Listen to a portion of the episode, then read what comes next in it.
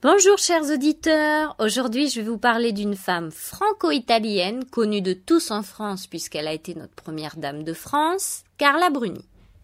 Elle est née en 1967 en Italie, à Turin précisément, dans une famille très riche d'industriels.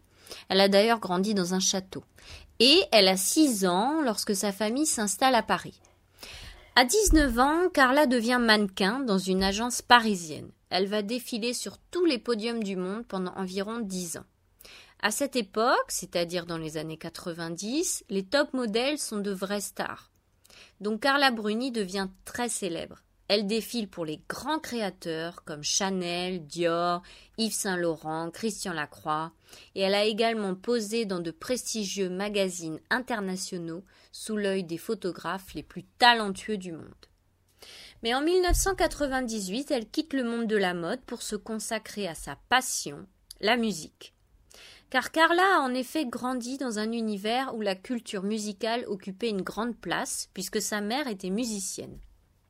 À 9 ans, elle avait reçu sa première guitare en cadeau, et elle en a fait son instrument de prédilection.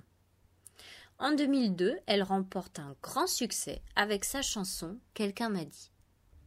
Son premier album se vend à 2 millions d'exemplaires. Côté vie privée, Carla Bruni est ce qu'on appelle une croqueuse d'hommes, c'est-à-dire que c'est une femme qui aime beaucoup les hommes.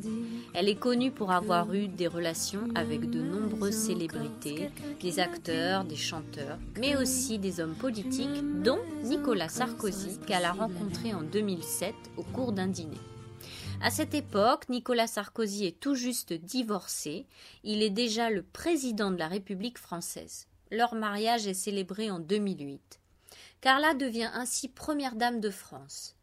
Trois ans plus tard, une petite fille, Julia, naîtra de cette union.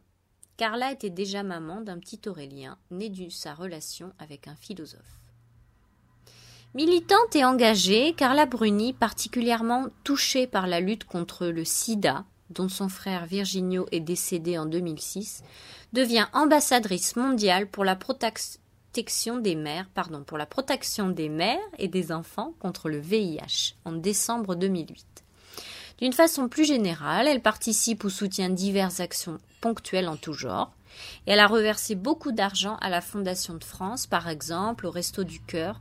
Vous vous souvenez, c'est l'association créée par Coluche dont je vous ai parlé? C'est aussi une femme qui lutte régulièrement pour la défense des animaux. Elle est notamment la marraine d'un ours des Pyrénées. Elle a été déclarée comme faisant partie des femmes les plus puissantes du monde en 2010 et la mieux habillée au monde en 2011. Normal pour une Française. voilà, c'est tout pour aujourd'hui. À bientôt.